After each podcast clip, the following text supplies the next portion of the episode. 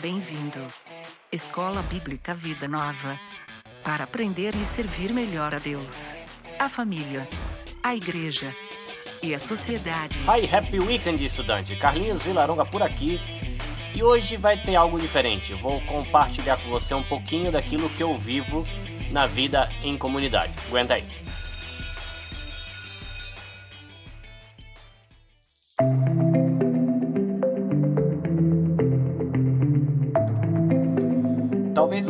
Conheça só pelo podcast, mas eu também estou envolvido com a parte de ensino, de compartilhar a palavra na igreja que eu faço parte na cidade de Toyohashi, no Japão.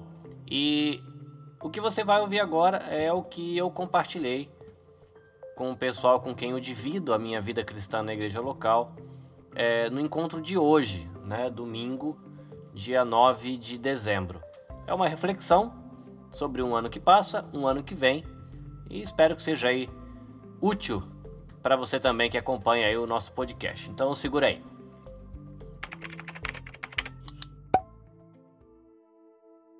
Eu vou pedir para os meus ajudantes de plantão me ajudarem com, com as folhinhas, mas um aviso: antes de você ler qualquer coisa, você vai virar a página para baixo e você tem que, antes de fazer isso, procurar uma caneta, um lápis, alguma coisa para você escrever, que a gente vai precisar escrever. Eu vou pedir para o tio Celso e o tio Aloísio, meus companheiros de viagem, a me ajudarem. Divide comigo, por favor. A gente começa, como sempre, uma folha para cada família, depois, se sobrar, quem quiser mais para rabiscar, pode ter. Tá? Procura uma caneta, procura um lápis, eu acho que talvez ali no fundo não tem.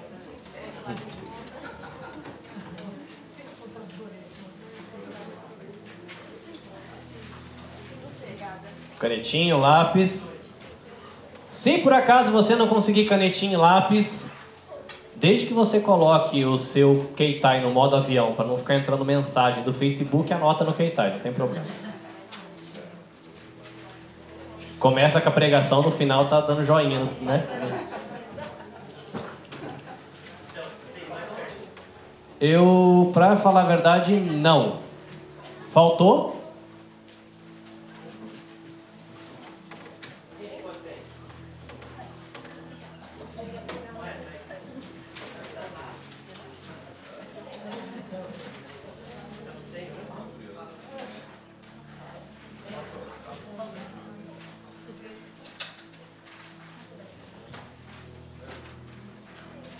Ok. Então, só um instante.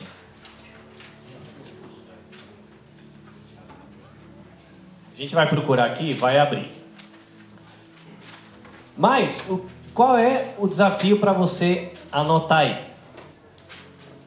Primeiro, eu quero que você pense nas pessoas que tem em volta de você. Não em volta de você aqui na igreja. Pode ser família, Pode ser o jornalista que você lê, pode ser a revista, pode ser, sei lá, o canal de televisão que você acompanha, os amigos de fábrica, a família. As pessoas que são em volta de você, o que elas valorizam mais? Na vida das pessoas com que você convive, ou de repente você lê, as pessoas que você lê, ou que você ouve, aí um, seja um programa de televisão, seja do YouTube, o que elas valorizam mais? Coloca cinco coisas. Pode ser dinheiro, fama, trabalho, família, é, beleza física, não sei. O que, que você acha, na sua opinião, nas pessoas que estão aí dentro do seu convívio, o que, que elas valorizam mais? Cinco coisas. Depois, na segunda listinha, vai para você. O que você valoriza mais, pessoalmente? Cinco coisas. Ok? As pessoas em volta de você, o que, que você acha que elas valorizam mais? Coloca cinco coisas. E depois, você pessoalmente, o que você acha que você coloca? Ah, o que, que é mais importante, o que vem depois, o que vem depois, depois. Duas listinhas de cinco itens. Ok? Conseguiram entender? Hum? 感謝じゃなくて周りの人は何大切にするとか何大事にする 家族仕事とかそれ周りの人のこと終わったら Jibun no koto. Nani jibun de taisetsu ni shiteru koto. Vou dar a sugestão assim: as pessoas que convivem com você, é, para ficar mais fácil, que é uma discussão que está rolando aqui, né? Mas exclui o seu convívio com o povo de Deus. No geral, trabalho, sociedade, comunidade japonesa. Que a gente que é da igreja, provavelmente as coisas vão ficar mais. Coloca no geral. As pessoas que convivem com você, do modo geral, exclui os círculos só da igreja, tá? Que aí fica depois mais fácil. Caso você ficou sem folhinha, a gente conseguiu dar um jeitinho aqui para a gente ter para todo mundo.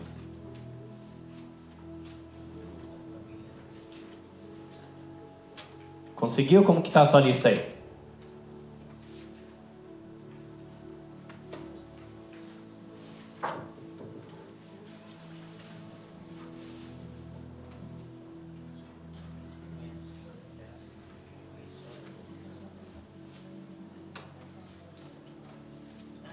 Poxa vida, Carlinhos, né? Domingão de manhã, lição de casa.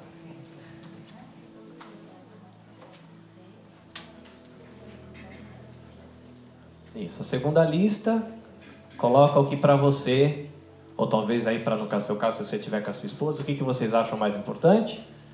E a primeira lista, a pessoa que você convive, seja no trabalho, ou de repente um youtuber que você acompanha, programa de televisão que você vê, o que, que você sente que as pessoas que você tem contato valorizam mais? O que, que elas acham mais importante?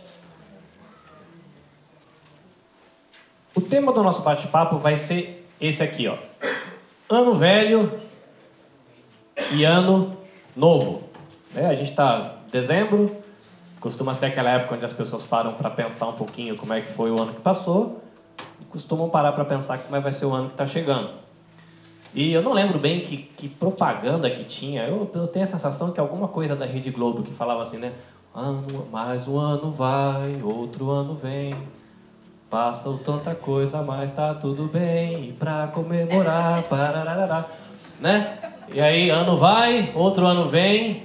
Muita coisa passou, mas será que tá tudo bem? E a gente vai fazer uma reflexão no texto de Êxodo 20, capítulo 1 a 17. Êxodo 20, capítulo 1 a 17, é quando nasce o que a gente poderia chamar da primeira Bíblia, vamos colocar assim, que é quando Deus escreve as duas tábuas de pedra e dá para Moisés. Né? Hoje a gente tem, né, a Elisa estava falando de Bíblia, hoje a gente tem ela em formato de livro. Antes dela ser assim encadernada, os antigos eram códex. Quem que estudou aí na escola bíblica lembra o que é um códex? Códex é o tataravô do livro, né? Uma folha cortada, quadrada e amarrada ali. Antes disso era livro, que não era livro, porque era rolo. Tinha que ficar girando assim. Né? E antes disso você ainda tinha coisas que eram escritas em argila, escrito em pedra. E Deus ele dá as duas tábuas de pedra para Moisés. Eu quero pedir para alguém, primeiro, ler Êxodo 20, versículo 1.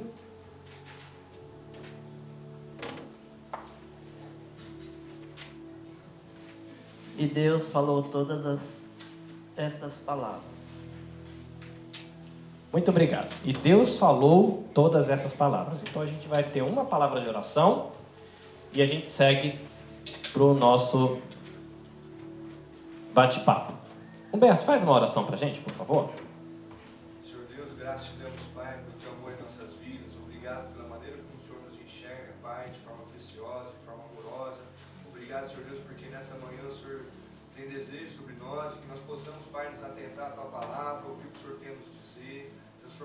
sair daqui transformados e, e de alguma maneira, Pai, é, fazer como diz Tua palavra, usar a Tua, a tua Bíblia, Senhor, a Tua palavra como luz para os nossos pés. Abençoa por esse momento, usa a vida do Teu servo, Pai, para ser um instrumento em Tuas mãos e que possamos sair daqui cheios do Senhor. Obrigado, em nome de Jesus. Amém. Primeira coisa para a gente pensar. muitas vozes. Né? O, o versículo que o, o Celso leu para a gente diz: E Deus falou ao povo. E a gente sabe que no mundo existem muitas vozes que procuram dizer para a gente o que é importante. Né? Eu listei algumas coisas. A gente tem escritores, a gente tem jornalistas, nós temos professores, a gente tem agora na era de internet os, os youtubers e os podcasters que dizem para a gente o que é importante. Temos os religiosos e mais um montão de gente dizendo para você o que é importante, o que você deve valorizar, o que é menos importante, o que é mais importante. Aí, dentro desse universo de tanta gente propondo para nós o que é importante e o que não é importante, o que é mais importante do que é importante, o que é mais ou menos importante, como é que a gente vai decidir no que, que a gente vai investir tempo, no que, que a gente vai investir recurso e no que, que a gente vai investir os nossos talentos? Se às vezes essas vozes elas são até conflitantes. Adão e Eva eles ouviram a voz também, não ouviram? Ouviram a voz de Deus, mas também chegaram o momento onde eles ouviram a voz errada, que foram quando eles pararam para ouvir a serpente, ou o diabo, o enganador, o maligno. Eles ouvem a serpente e aí eles mudam as prioridades daquilo que era importante para eles, aquilo que era mais valioso, aquilo era menos valioso e começam a decidir como é que eles iam investir o tempo, os talentos e o que eles tinham.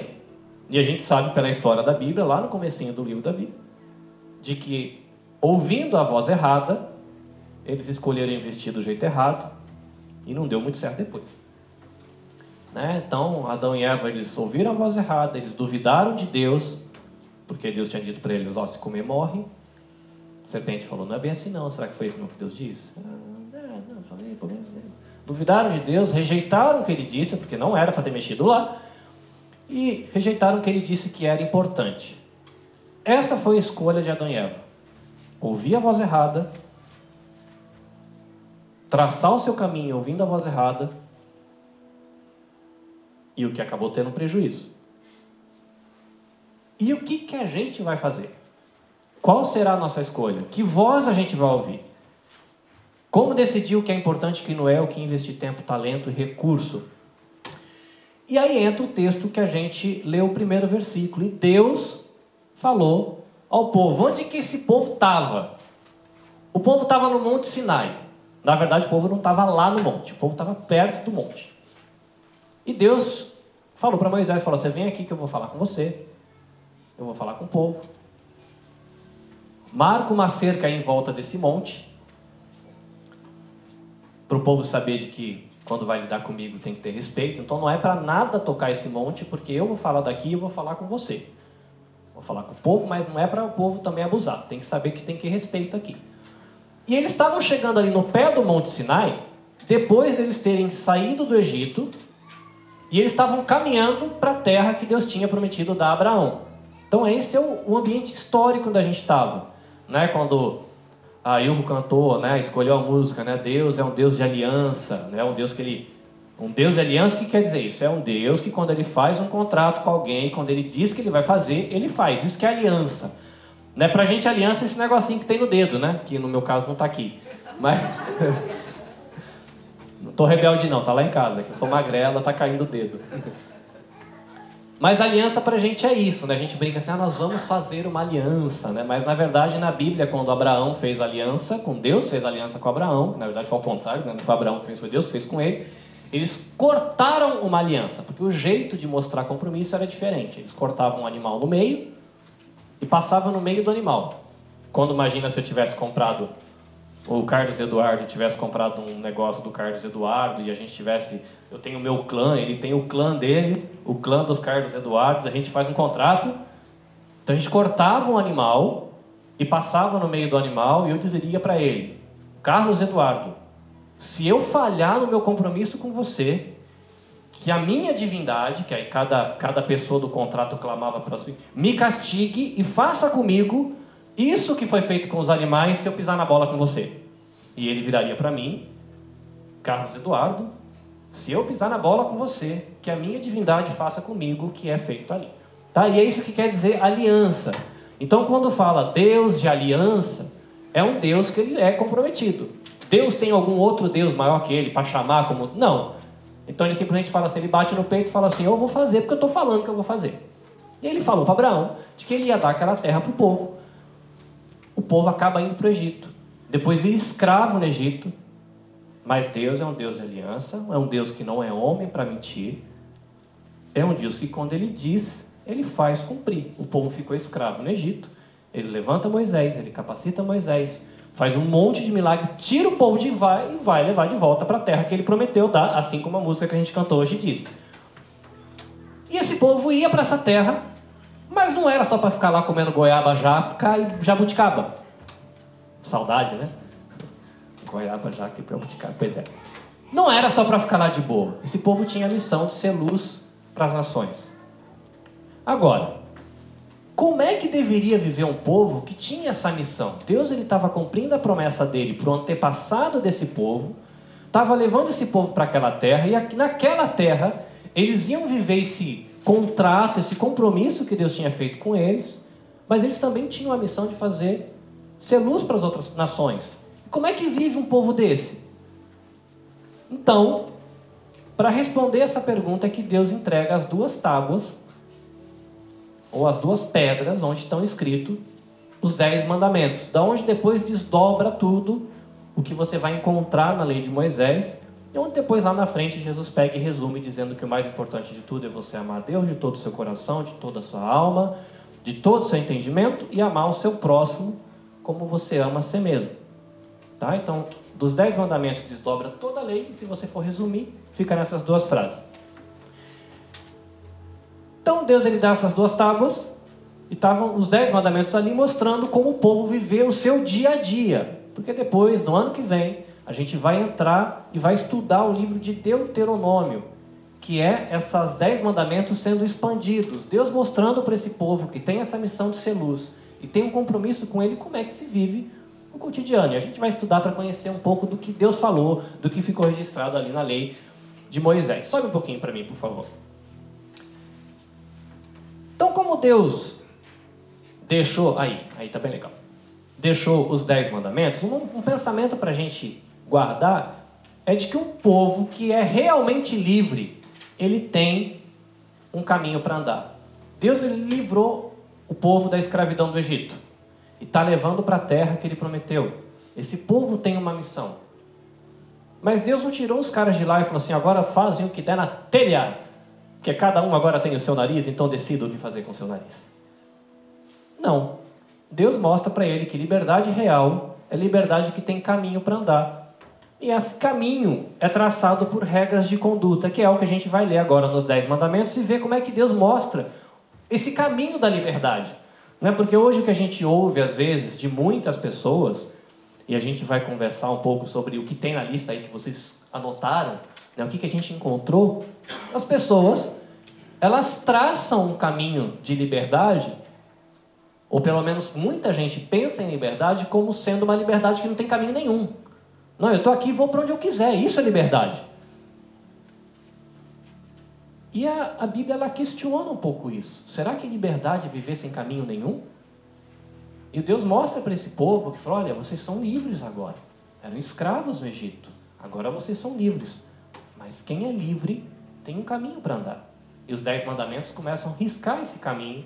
Depois Deuteronômio ele vai abrir e a gente vai conhecendo as leis que vão ter ali mostrando esse caminho para andar, tá? Então, um pensamento aí, né? Quem um povo que é realmente livre tem um caminho para andar. Isso é importante quando a gente pensa no que experimentou o povo lá no Velho Testamento, mas lembrar da gente também como igreja de Deus.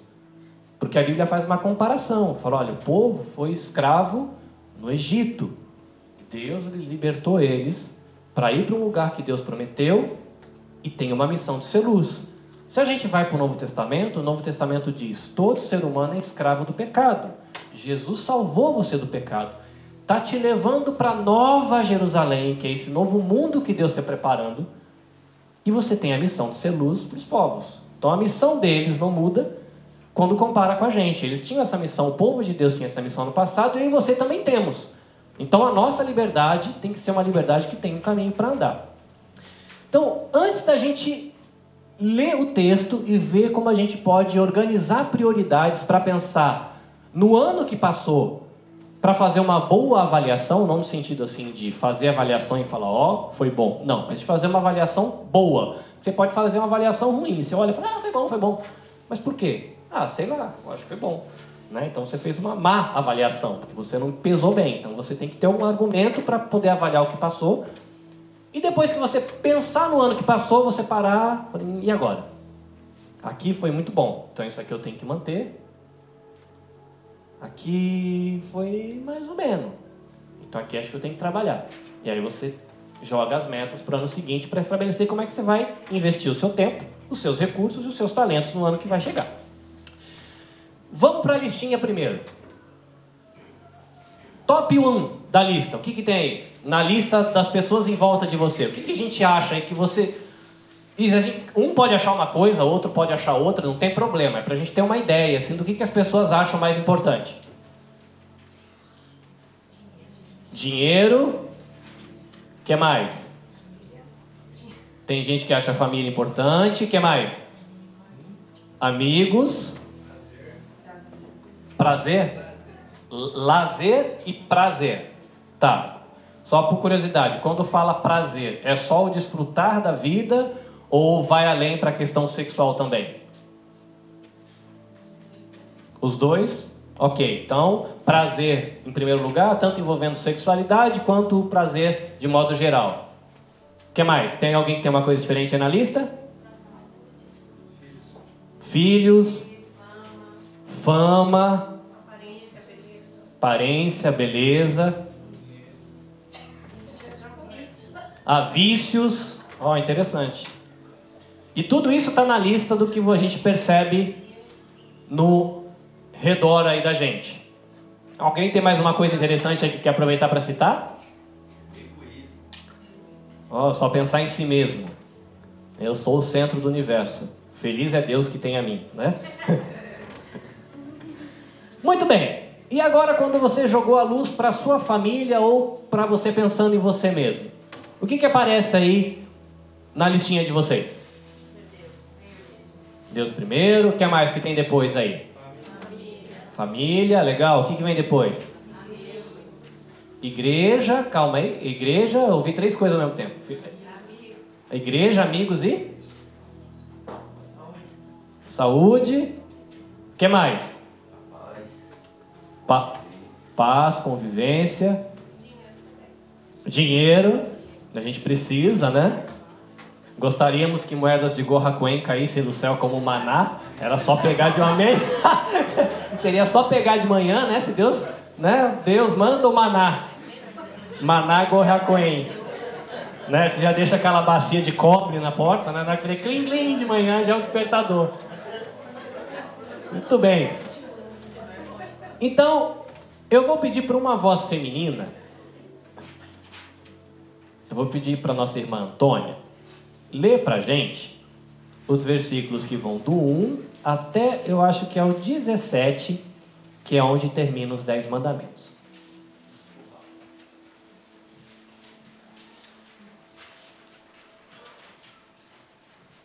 E Deus falou todas estas palavras.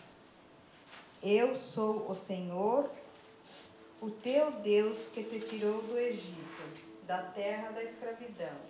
Não terás outros deuses além de mim. Não farás para ti nenhum ídolo, nenhuma imagem de qualquer coisa no céu, na terra ou nas águas, debaixo da terra. Não te prostrarás diante deles, nem lhes prestarás culto porque eu, o Senhor, o teu Deus, sou Deus zeloso, que castigo os filhos pelos pecados de seus pais até a terceira e quarta geração. Daqueles que me desprezam, mas trato com bondade até mil gerações aos que me amam e obedecem aos meus mandamentos. Não tomarás em vão o nome do Senhor, o teu Deus, pois o Senhor não deixará impune quem tomar o seu nome em vão. Lembra-te do dia de sábado para santificá-lo. Trabalharás seis dias e neles farás todos os teus trabalhos. Mas o sétimo dia e o sábado, dedicado ao Senhor, o teu Deus. Nesse dia não farás trabalho algum, nem tu, nem teus filhos ou filhas, nem teus servos ou servas, nem teus animais, nem os estrangeiros que morarem em tuas cidades. Pois os seis dias, pois em seis dias o Senhor fez o céu e a terra, o mar e tudo que neles existe. Mas no sétimo dia descansou. Portanto, o Senhor abençoou o sétimo dia e o santificou. Honrarás teu pai e tua mãe, a fim de que tenhas vida longa na terra que o Senhor, o teu Deus, te dá. Não matarás, não adulterarás, não furtarás, não darás falso testemunho contra o teu próximo. Não cobiçarás a casa do teu próximo, não cobiçarás a mulher do teu próximo, nem seus servos ou servas, nem seu boi ou jumentos, nem coisa alguma que lhe pertence. Obrigado. Bom, como é que esses mandamentos vão ajudar um povo, o povo de Deus, a viver na terra, na sua aliança, no seu compromisso com Deus e estabelecer esse caminho para andar? E a gente vai conversar um pouquinho e tentar tirar uma ideia de como a gente organizar a avaliação do ano que passou, usando a lente que Deus propõe para você fazer essa avaliação e tendo aí um chão para você construir como é que você vai pensar o outro ano que está seguindo. Então, o povo ouviu Deus falando, versículo 1. Eu estou usando aqui a nova versão transformadora, né? com a nova geração. Né? A gente falou de escrito em pedra, escrito em argila, escrito em rolo, escrito no códex, no livro, e agora a gente está nos digitais, né? no meu caso, que é a próxima geração das Bíblias. Versículo 2 aqui na nova versão transformadora diz: Eu sou o Senhor, o seu Deus, que o libertou da terra do Egito, onde você era escravo. E aqui Deus ele estabelece o alicerce do porquê ele tem, vamos dizer assim, autoridade para deixar essas regras ou estabelecer esse caminho para a sua liberdade e para a minha liberdade. Primeiro, porque ele é o Senhor. Como é que está escrito Senhor aí na sua Bíblia? Por que está escrito Senhor em maiúsculo e não está escrito Senhor com letrinhas normais?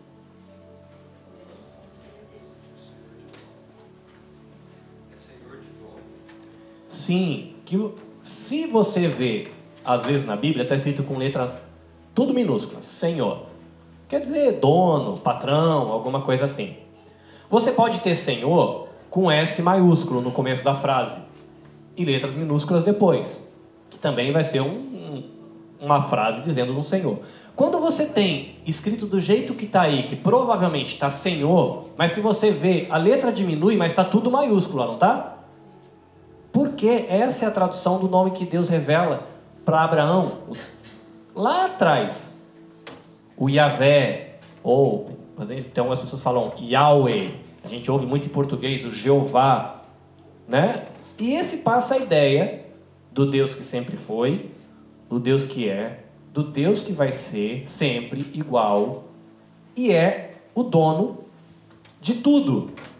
Ele é o dono do universo, é o dono do planetinha onde a gente mora e é dono do ser humano. Então o primeiro alicerce é esse. Eu sou dono de tudo.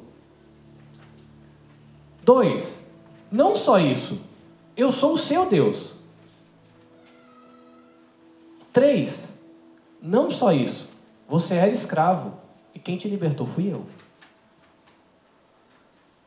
Então, a introdução do porquê ele pode estabelecer esse caminho para aquele povo e para a gente é essa. Fala, olha, eu sou dono de tudo. Eu sou Deus. E se você é livre hoje, é por causa do que eu fiz. Por você. Aí ele continua. Então agora vamos conversar sobre o caminho? Ele começa primeiro dizendo para a gente não ter outros deuses. E aí você pode pegar a sua folhinha, a gente vai seguir o resumo aqui, porque o texto ele é um pouquinho longo, tá bom? Pode virar sua folhinha tranquilo, a gente vai trabalhar com ela hoje. O que Deus acha importante. E o primeiro mandamento vai dar essa dica. Deus, ele vem em primeiro lugar E acima de tudo, nada de outros deuses. E aí outros deuses pode ser tanto divindades mesmo para as religiões, ou a gente vê, por exemplo, a Bíblia dizendo que cobiça a idolatria. Aí você coloca os bens, você coloca carro, você coloca o prédio, você coloca a empresa do outro que você está cobiçando como um ídolo para você. Né? A Bíblia fala que cobiça também é idolatria. Então, na nossa listinha de prioridade, o que, que deve ter aí em cima para a gente organizar? Ai, Jesus, não cai não. Quase derruba a cruz, né? Pensou? Não tem problema não, tá? É madeira, tá, gente? Tô brincando. É... Primeiro, Deus está acima de tudo. Então, se por acaso na sua lista pessoal você encontrou alguma coisa que não seja Deus como a prioridade máxima da sua vida, é uma coisa para você pensar na hora de fazer a avaliação e ver como é que você vai investir no próximo ano. E o fato de que Deus ele vem em primeiro lugar e acima de tudo é reforçado pelos dois mandamentos que vêm depois: não fazer ídolo e não usar o nome de Deus de maneira errada. Que é usar o nome de Deus com faltando respeito e também você pode usar é, para colocar para nossa cultura brasileira, você usar o nome de Deus para fazer mandinga. Jesus. A peça não encaixa na linha. Ai, só Jesus da causa. Já ouviu isso na linha de trabalho? Eu trabalho com brasileiro. Não, eu não ouvia isso porque eu trabalhava com muitos japoneses e agora está chegando uma galera nova do Brasil, né? Não sei como é que está a sua fábrica, mas na minha fábrica está chegando gente que tem três meses de, de Japão, primeira vez, seis meses. E tem muito da gíria que está rolando no Brasil. E esse só Jesus na causa tá ótimo. Aí você pergunta assim, Ei, como é, qual é a sua, sua amizade assim com, com, com, com, o tal do Jesus que você fala? Ah, não, é que minha mãe fala bastante isso, eu também falo. Né? E tem só Jesus na causa. Mas é um pouco disso, né? Você usar o nome de Deus sem a falta. Promete as coisas. Não, Deus está vendo. Né? Deus está vendo e você não está nem aí com ele. Né? Então é, é, é, usar o nome de Deus com falta de respeito. Mas então, esses três primeiros mandamentos mostram pra gente que tinha que estar tá na cabeça da lista aí. Primeiro é? Deus. Deus. Depois vem um mandamento que ele se refere tanto a Deus quanto ao bem da vida em família e sociedade, que é o quarto mandamento: guardar e santificar o sábado e descansar. Por que, que esse mandamento se refere tanto a Deus quanto à vida em família e vida em sociedade? Dá uma olhadinha na sua Bíblia de novo. Em que versículo que está esse, o quarto mandamento? Versículo 8. O versículo 8 é tão pequenininho quanto essa frase? O versículo seguinte, ele desdobra o, o mandamento, certo? Por que, que se refere a Deus? Porque Deus ele fala: olha, você vai trabalhar seis dias, e aí você vai tirar um dia para descansar e guardar o sábado, esse sabá, né? Que a gente ouve às vezes as pessoas falarem, ah, sabá, sabá, tem uma coisa assim que para ninguém. Não era só ficar em casa na rede assistindo Faustão. Era ter um dia para pensar na palavra, para ter um tempo de se reunir com o povo de Deus, era um tempo de dedicação a Deus. Tinha muita coisa em dia. Era um tempo de você reconhecer que é Deus que te sustenta, porque hoje você tem aposentadoria, hoje você tem seguro-desemprego. Lembra que nessa época não tinha nada disso. Se você ficasse com o seu dedão inchado e não conseguisse trabalhar, não tinha o que comer. Então você tinha que confiar em quem? Deus. Só que aí rola aquela insegurança. E se meu dedão inchar? Quem que põe comida na minha casa? E se eu não trabalhar todo dia? Outra coisa que dá saudade, né? Para colher mandioca, para fritar, para comer aqui. Quem que vai trazer mandioca na minha casa? Aí Deus ele fala: eu vou fazer isso. E para você sempre lembrar de que o sustentador seu sou eu, você vai parar um dia da semana. Você não vai trabalhar todo dia, você vai trabalhar seis e vai folgar um. E nesse dia você vai gastar tempo comigo e vai lembrar que eu te sustento. E nesse dia também você vai ver que era para o escravo descansar, acho que tem aí para o animal descansar. Então tinha um tempo, era um, é um mandamento que ele foca em Deus mas ele também joga o foco na sociedade e na vida em família. Era o tempo para comer com a família, era o tempo de repente para adorar a Deus em família, era o tempo para você bater papo, jogar bola, jogar bolinha de gude, sei lá. É um tempo que tinha aí para cima e para baixo, né? Tanto para Deus quanto em família. Esse é o quarto mandamento: guardar e santificar o sábado e descansar. Após esses quatro, cujo foco era Deus, e esse quarto mandamento que ele faz uma transição né, para a vida em sociedade e família, vem os outros seis restantes. Sobe um pouquinho mais, por favor. Vamos lá.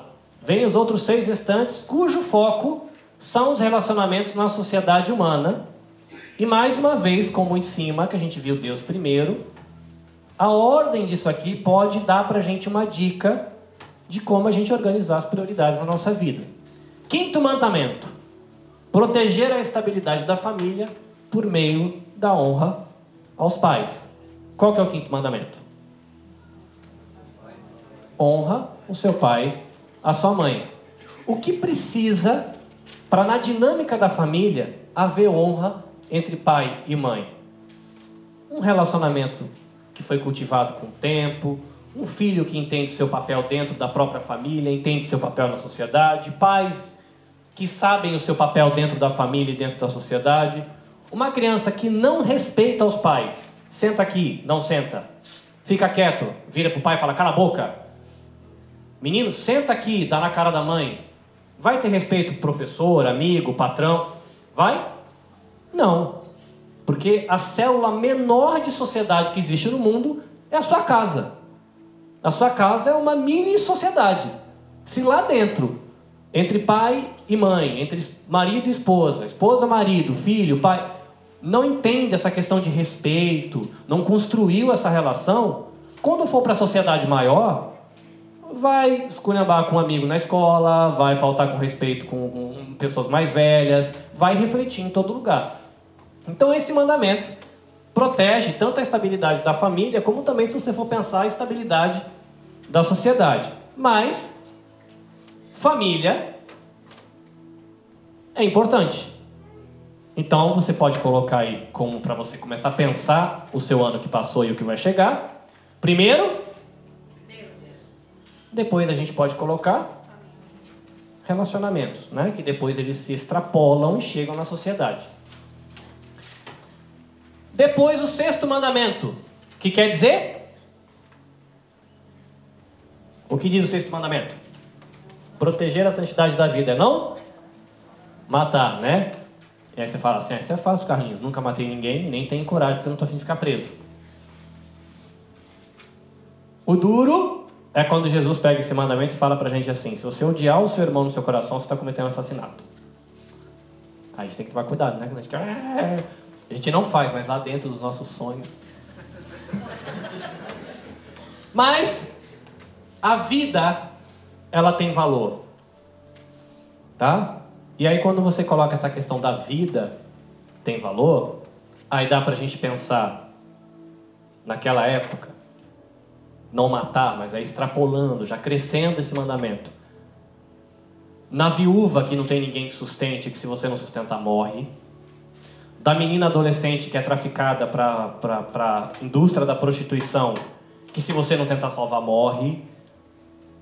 Da comunidade carente, que se você não pôr comida na boca da criança morre.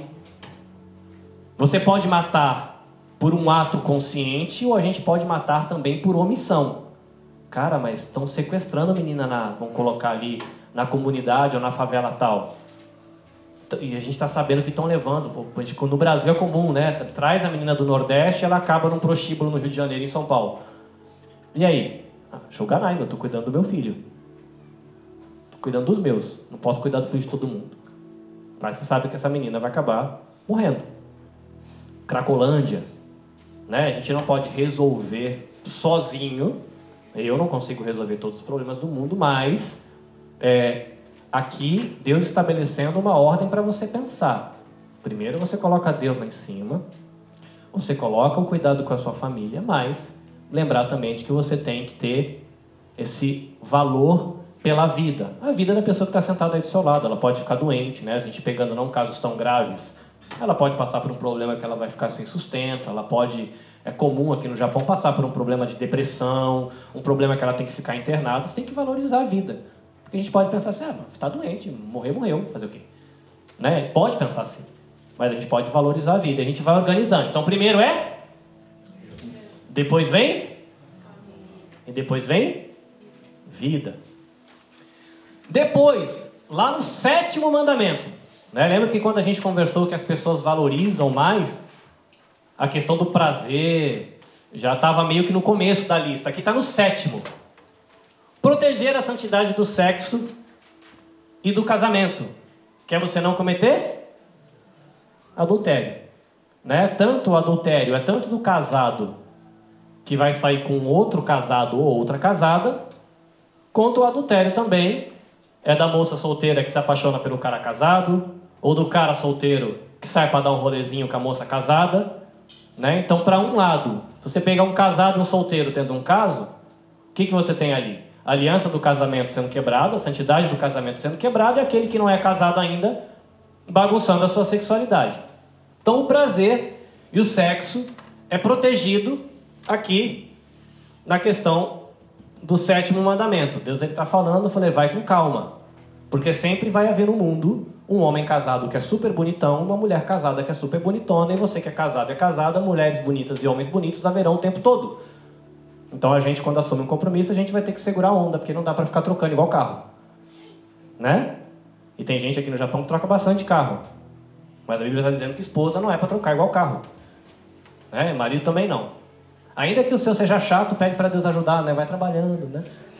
Bota uma roda, né? Coloca uma sainha, tá? Aí ele vai ficar bonito, vai ficar usado, né? E você vai poder dizer assim: é velho, mas tá pago. Muito bem, proteger a santidade do sexo no casamento. Então a gente poderia colocar o prazer sexual aí depois. Primeiro vem? Depois? Depois? A vida prazer e sexo, o quarto da lista. Né? Para muita gente que nada conta quem vai na academia, mas se você for conversar com pessoas que vão na academia, muitas vezes, muitas vezes, não todos, mas muitas vezes você conversa com a pessoa, a impressão que você tem que o físico é a isca. A isca por quê? Porque eu preciso estar tá bonito e bonita para pegar as minas e os meninos na balada. Entendeu? Eu vou batalhar aqui. Tem gente que é questão de saúde. Eu sei que tem a galera que faz academia e nada contra, mas eu estou dizendo dos valores que levam a pessoa para uma academia. E tem gente que vai, porque se ficar filé o corpício, a isca tá grande. Se eu chegar malhado na balada e chegar barrigudo na balada, provavelmente a chance de eu pegar uma mina malhadinho é maior. Então, cara, eu não vou malhar para ter mais chance, porque aí final de semana eu não passo sozinho ainda estreio aquele motel que abriu lá em Toyokawa, sei lá, alguma coisa assim. Mas é a realidade. Deus está colocando as ordens aqui de como a gente vai trabalhar com isso. Oitavo mandamento: proteger as propriedades pessoais. Não roube. Nono mandamento: proteger a integridade da justiça e a confiança na sociedade. Não dar falso testemunho. E aqui você tem ainda uma parte que tem a ver com sociedade que dá para você linkar com a questão da, da honra aos pais, né? essa questão de você ter algo dentro da família que você extrapola para a sociedade. Depois você tem o décimo mandamento, que aí vai ter um link forte com o oitavo, chegar à raiz de muitos problemas acima. Como é que, por que, que você tem, às vezes, é, problema com os pais? Porque você quer para você a autoridade que ainda é deles, né? No caso de um adolescente, eu quero para mim uma autoridade que é do meu pai ainda, mas eu quero para mim, eu quero mandar na minha vida e do meu pai eu quero que você vai se lixar, tô nem aí. Por que, que você vai procurar sexo dentro do casamento do outro ou fora do seu? Cobiça. Você olha pro seu carro, fala, ah, essa tá rodinha aro 17, eu não quero mais, eu quero um aro 19. E vai para fora. Cobiça. Por que, que você vai pegar o que é do outro? Cobiça? Você não está feliz com o que é seu, você tem às vezes, mas você não quer o seu, você quer o do outro. Porque, né, o, o do outro sempre é melhor, não é assim? Na grama do jardim do outro sempre está mais verde que a sua. A sua tá bonita, tá, mas não, mas a dele tá Ou a gente joga veneno na dele, né, para os nossos carros bonitos, ou a gente rouba a dele. Mas não dá pra fazer isso não, tá só E a questão de dar falso testemunho, aí tem muitos motivos, mas por exemplo, no Brasil é muito comum. Ou seria mais legal se a gente falasse que era incomum, né? É incomum. De que um político vá preso e vai lá fazer o um negócio lá do, do julgamento, vai ser ouvido. Aí vai a pessoa como testemunha e a pessoa dá um falso testemunho. Não acusando, defendendo, né? Ele fez, não, não fez. Você ouvia isso? Não, nunca ouvi. Você conhece esses e-mails? Jamais. Mas estava no seu laptop, eu não sei quem pôs. E a pessoa dá um falso testemunho ao contrário, por quê? Está protegendo por cobiça um cargo político, de repente ganhou uma graninha por fora, ganhou uma reforma no sítio, não sei do que. Não sei se vocês conhecem essa história, mas enfim. No Brasil não acontece muito, né? ainda bem, né? Porque podia se acontecesse mais, seria pior. Mas a cobiça é um problema. Então, a ordem dos Dez Mandamentos, ele nos dá algumas pistas sobre a escala de valores de Israel. E lembrando que quem deu essa escala de valores para Israel foi eu, que sou o Senhor, que sou o seu Deus e que te tirei da escravidão. Então, grosso modo, a ordem era: primeiro,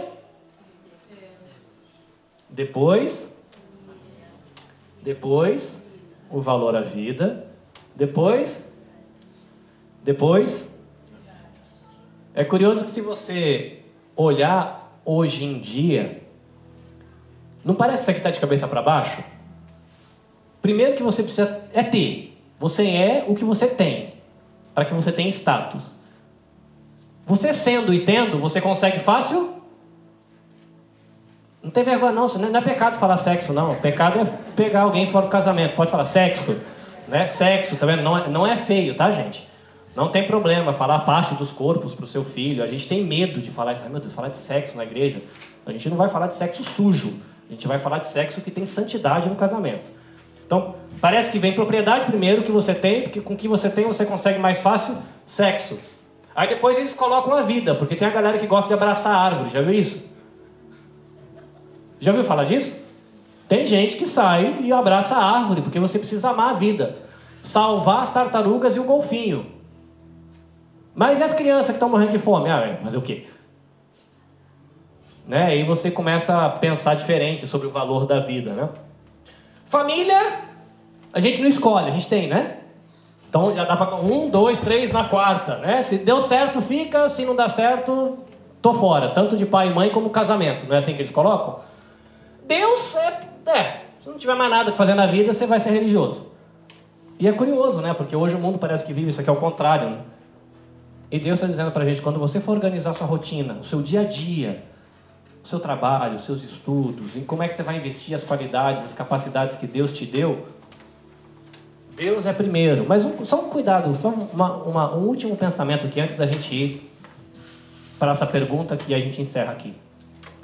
Quando a gente está dizendo que Deus ele vem em primeiro lugar, não quer dizer que é para você passar a semana inteira enfiado aqui na igreja, tá? Você pode.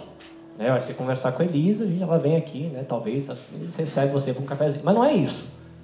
Quer dizer que Deus ele vai ser em primeiro lugar em tudo. Quando você for acordar para fazer o seu bentô, quando você for lidar com seus filhos e seu namorado, sua esposa, durante o dia, quando você for trabalhar, quando você for decidir sobre os seus estudos, Deus, ele é o alicerce de tudo. Como é que eu vou tratar o meu filho? Como é que eu vou tratar meu namorado, minha namorada? Como é que eu vou tratar a minha esposa? Os meus amigos, o meu patrão, o meu rancho? Deus, ele deve ser primeiro nessa relação. Quanto eu vou trabalhar? Em que empresa eu vou trabalhar? Quanto eu vou fazer de hora extra? Que salário é melhor? Avalia com base com Deus primeiro e no cuidado da sua família depois. Ah, então, não, beleza, nesse trabalho aqui eu vou trabalhar 18 horas por dia, vou ganhar um salarião, honrando a saúde que Deus me deu, eu vou sair 5 e meia da manhã de casa e chegar 11 e meia da noite. Mas é para o bem da minha família. Aí você tem que começar a pensar se uma carga horária desse tamanho, se realmente você vai ter alguma família para cuidar depois que você ganhar o dinheiro. E lembrando que você tem a saúde que Deus te deu, e você pode pensar, não, mas Deus me deu saúde, meu, tem que ralar enquanto tenho saúde. Depois que, que as costas ficam ruins, não adianta, né? Mas será que você está valorizando a vida? Com uma carga horária exagerada? Entende? Os dez mandamentos não dizem para você que trabalho você vai, que hora você entra e que hora que você sai. Mas traz um caminho para você poder pensar em como fazer essas escolhas. E o que é legal é você olhar para trás e ver como é que foi o meu ano. Como é que eu relacionei a vida da minha família com Deus? Como é que eu relacionei as minhas finanças com a minha família? Como é que eu relacionei, é, sei lá, os meus tempos de trabalho, o tempo de assumir com essa valorização da vida, tanto da minha quanto da vida da minha família e de outras pessoas que eu conheço? E isso vai te dar um norte para você fazer avaliação. Entendendo que os dez mandamentos colocam esse caminho para você trilhar. E aí fica a pergunta para você levar esse papelzinho para casa e poder pensar com calma agora no mês de dezembro do ano que passou. E pensar como é que você vai fazer as coisas do ano que vai chegar. A gente está administrando e investindo o nosso tempo, os nossos recursos e os nossos talentos de acordo com a ordem de valores propostas por Deus? Às vezes sim, às vezes não, às vezes você colocou a propriedade logo depois aqui da vida, então eu cuido da família, então eu preciso ganhar bastante dinheiro, construir cinco casas e vem ao contrário. Às vezes você colocou talvez o sexo invertido com outra coisa. Então vai, essas coisas vão te dando um norte, tá? Leva esse papelzinho para casa, usa como um caminho. Deus ele abriu o caminho para o povo que ele tinha liberto da escravidão para viver uma vida de liberdade. Os dez mandamentos para a gente hoje abre um caminho para o povo que foi aberto da vida de escravidão do pecado para viver uma vida de liberdade em Cristo.